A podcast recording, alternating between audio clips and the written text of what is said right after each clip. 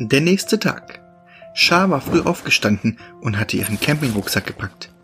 Klamotten, was zu essen, etwas Geld, was ihre Mutter ihr gegeben hatte, solche Sachen eben.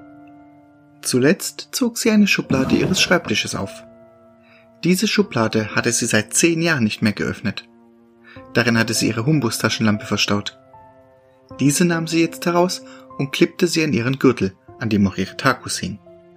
Die Taschenkugel ihres Krokoal hatte sie noch von Opa Taxus bekommen, die restlichen leeren fünf von ihrem Vater.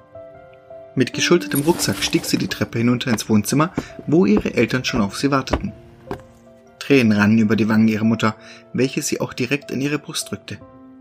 Pass auf dich auf und melde dich bitte jedes Mal, wenn du in einer Stadt ankommst. Ihr Vater nahm sie in den Arm und gab ihr einen Kuss auf die Stirn. Viel Glück, meine Kleine.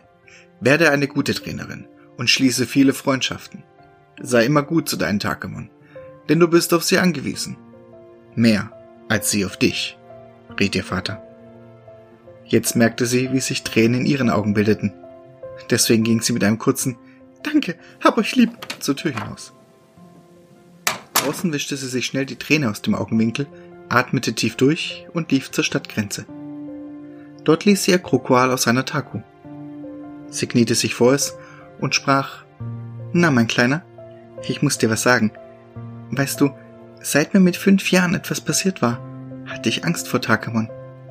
Zehn Jahre lang graute es mir vor dem gestrigen Tag. Doch dann kamst du. Und jetzt gehe ich als Trainerin auf Reisen. Ich habe mir gestern Nacht was geschworen. Ich fange keine Takamon gegen ihren Willen. Ich möchte mich mit allen anfreunden und eine Vertrauensbasis aufbauen.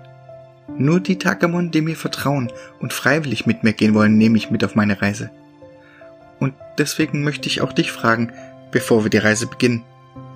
Vertraust du mir, so wie ich dir, und möchtest mit mir auf Reisen gehen? Tief blickte sie Krokoal in die Augen. Mit einem Schnurren schmiegte es sich an sie. Ich nehme das mal als ein Ja, grinste sie. Na dann mal los. Nach kurzer Zeit kamen sie wieder am Tiniwald an. Unser erstes Ziel ist Shithallo. Um dorthin zu kommen, müssen wir durch eine Verbindungshöhle. Dort drin hatte ich mich vor zehn Jahren verlaufen, als ich einem golden schimmernden Tinema gefolgt war. Aber mit dir bin ich sicher, dass wir da unbeschadet durchkommen, grinste sie Krokoal an und es grinste zurück. Dann standen sie vor dem Eingang der Höhle. Aus ihrer Tasche zog sie ihre alte Humbuslampe und schaltete sie ein. Zum Glück hatte sie zu Hause noch die Batterien gewechselt. Der Schein durchschnitt die Dunkelheit des Eingangs. Hier gab es keine Takamon. Ein letztes Mal atmete sie tief ein. Krokoa kletterte über ihren Rücken auf ihre rechte Schulter und stupste ihre Wange an. Beide lächelten sich wieder an und Char betrat die Höhle. Auch die ersten Meter sah sie keine Takamon. Nach ungefähr der Hälfte des Weges kam sie an eine Gabelung, an der aber ein Schild befestigt war, welches ihnen den Weg wies. Rechts war wohl eine Sackgasse, links ging es weiter. Gerade als Schar nach links biegen wollte, hörte sie von rechts komische Geräusche, die sie aufhorchen ließ. Ihr Gefühl sagte ihr, dass jemand Hilfe brauchte. Sie sah Krokoal an. Gehen wir nachsehen? Heftig nickte es. Der rechte Weg war nicht arg lang, und schon nach wenigen Metern fiel der Lichtschein auf etwas Weißes.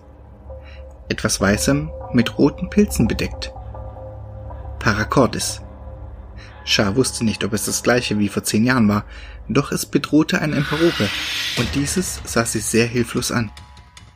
Mit vorgestrecktem Arm rief sie, Los, Krokoal, erst ein Heuler und dann Tackle! Heulend sprang Krokoal von der Schulter. Mit erhöhtem Angriff rammte es das herumwirbelnde Paracordes gegen die Brust und warf es gegen die Höhlenwand. Schnell, Emperope, uns nach! rief Shah dem Takemon zu, und alle drei eilten zurück zur Gabelung, nach links und dann geradeaus aus der Höhle. Frische Luft umwehte sie, und schnell sprang sie hinter eine Reihe Büsche, um sich zu verstecken. Einige Minuten blieben sie reglos liegen, doch das Paracordes folgte ihnen nicht. Entweder hat es keine Lust, oder Krokoal hat es ausgenockt. Schar bemerkte plötzlich einen leichten Druck an ihrer Hand. Es war Emperobe, welches zum Dank sein Kopf gegen Schars Hand presste. Jetzt sah sie das erste Mal, dass es nicht wie ein normales Emperobe gefärbt war.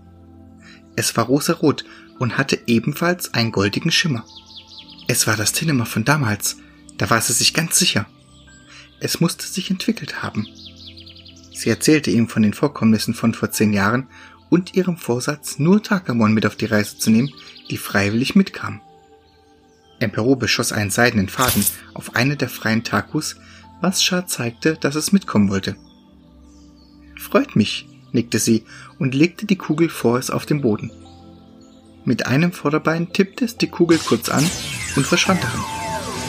Die Kugel begann in allen möglichen Farben zu leuchten. Nach wenigen Sekunden verschwand das Leuchten und Shah nahm die Kugel wieder an sich.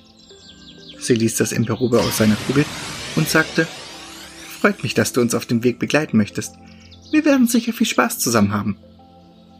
Zu dritt, ein Krokoal auf der einen, ein Emperobe auf der anderen Schulter, marschierten sie weiter, dem nächsten Abenteuer entgegen.